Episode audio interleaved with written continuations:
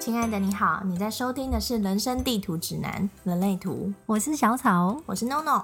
我们希望每次十分钟，一起从人类图抓到你的方向感。今天我们要来聊聊生产者的小秘密，剑骨是否泄露了我们的心声呢？耶！生产者的剑骨是有定义跟力量的，剑骨的回应能引导生产者做出当下最适合自己的决定。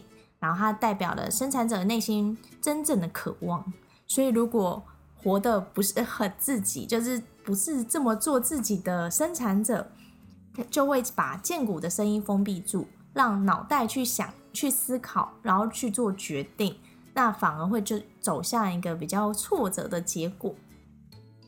无论是哪一种的回应，剑骨是一种震动，一种来自体内的内在的声音，它不是我们经过思考啊，或是分析而做出来的决定。所以，这大部分的人第一次听到会觉得，哎，很抽象，到底什么才是？剑骨的声音呢？那其实生产者只要正在做自己很喜欢的工作，就会觉得充满了动力，源源不绝的动力，而且很有满足感。虽然在付出的过程当中很累很辛苦，但是你的内心会觉得诶非常的开心。但是相反的，如果你没有正在做自己很喜欢的事情，就会感到满满的挫败与沮丧。那要怎么去辨认说自己的剑骨是不是健康的呢？我们这边要做一个小练习。那首先呢，如果你是生产者，如果你发现自己是生产者的话，开始啊静心，静下你的心，然后坐姿放松，我们一起来练习。那今天我会是问问题的人，因为小草是纯呃情绪型的生产者，那但还有剑骨。所以你要不要解释一下情绪型生产者？好啊，我是陈总生产者，那我的内在权威是情绪中心。通常呢，生产者就只有分两个内在权威，一个要么就是情绪中心，不然就一定会是剑骨，因为生产者的剑骨都会有定义。那所谓情绪型的生产者，就是说情绪会有一个周期，跟女生的妹子有点像，就它会有低有高，没有原因，不是因为事件或是你看剧而来的情绪，它就是自然而产生的，莫名的低潮，莫名的开心，莫名的沮丧。那如果你愿意把这个周期变成是一个图表的。话，你会发现它有一定的周期。像我之前自己是记录每天一早起来的心情，我把它分一到十分，很认真吗？一到十分，嗯。除非你真的做梦，然后你起来有一个心情啊，不然你你起来的那个情绪是最直接的。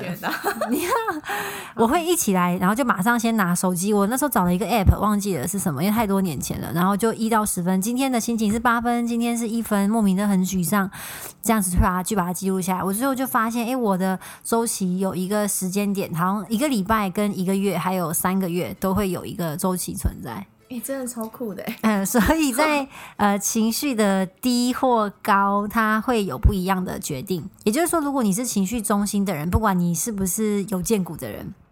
只要你的内在权威是情绪中心的话，你做决定都要去经过你的周期，一个周期或两个周期都可以，而且你很难有百分之百的肯定，这个是很很正常的。像剑骨的回应，我们大家会练习，大家会听到，它会有一个很肯定的声音，但是情绪中心不会有，所以我会在我很低潮的时候，跟我很开心的时候去统计这个决定，说到底是啊。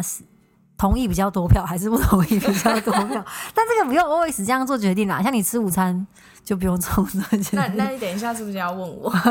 因为我就是没有定义。对啊，这好好。那你还我问你好了。我先问你，然后大家就可以知道说你的回答的方式。因为你刚刚这样跟我说好，因为建谷给的回应是当下，就是他当下依照你现在的状况去。想说他要不要接受这个啊问题的决定，像是说要不要换工作啊，要不要搬家啊，然后这些比较重大的啦，要不要跟这个人交往啊，要不要继续交往啊，要不要离婚啊？问号。基本上你就跟某个人，就某个朋友在聊天，然后如果他一直嗯嗯啊嗯，那他八成大概是生产者，建股很活跃，建股很热闹啊。就哦，我同意，哦，我有感觉，对，没错，就是这样，然后就嗯嗯啊，对，这个要练习放空自己的头脑。然后集中注意力，好，我们先听 Noel 来做一个。我们我们先简单说这个练习呢，前提就是你要放松，就是坐姿要舒适，然后务必接地。就是这个实验很有趣，就是我们要接地，好，接地气，嗯，好，然后做一些深呼吸来放松身体，然后放松你的下巴，不要不要夹紧，就是放松最自然的自然的状态去做这个实验。那把你的注意力集中在你的腹部、肠道腹部，就大概是肚脐左右左以下这个部分。好，然后当你被问到问题的时候，请观察你体内的反应，但不用用想的，用感觉的，就是你现在现在要想的是，呃，去了解你的身体想要传达给你什么样的讯息，而不是用脑袋去说，哎，我现在应该要有什么样的反应，这个这个感觉是不一样的。好，那我现在要开始问小草问题了。那首先的热身问题就是很基础的。你喜欢吃豆干吗？嗯，这样就还好。好，我我会一连串问大概四五个问题，但你们会感觉出来他很喜欢的话，他的声音会比较大声。好，你喜欢绿色吗？嗯。你喜欢猫吗？诶，你想要再养一只猫吗？嗯。就是那种感觉，你会感觉到它非常的强。好，你喜欢看电视吗？嗯。就是好，那就你们感受得到，刚刚呢他的回答是比较快，然后我可能会问句没问完，他大概就会立刻喷出来。那如果说他要想一下，或是他不是那么确定，像是看电视，那他声音就会，他回应的语气就会往下降，会慢，或是他就没有那么利落，是嗯，他是嗯，就这样的。好。那其实这个建国的反应很有趣，因为它可以带到，你可以从最简单的问题带到比较偏向私生活的问题。所以接下来我们要来了，我们我们在在前面再两三个简单的问题，那我就会直接带入生活中的问题。呃，你喜欢吃麻辣锅吗？你喜欢红色吗？嗯。你喜欢出？你喜欢去爬山吗？嗯。你喜欢你住的地方吗？嗯。你觉得你家够大吗？你你喜欢你住的城市吗？嗯，你想要出国玩吗？哎，你想要搬家吗？好，大概以上。其实为什么会觉得一刚开始我们会讲说，就是好像听到完全可以猜透他们的心，就是生产者的心，就是因为其实生产者的荐股在。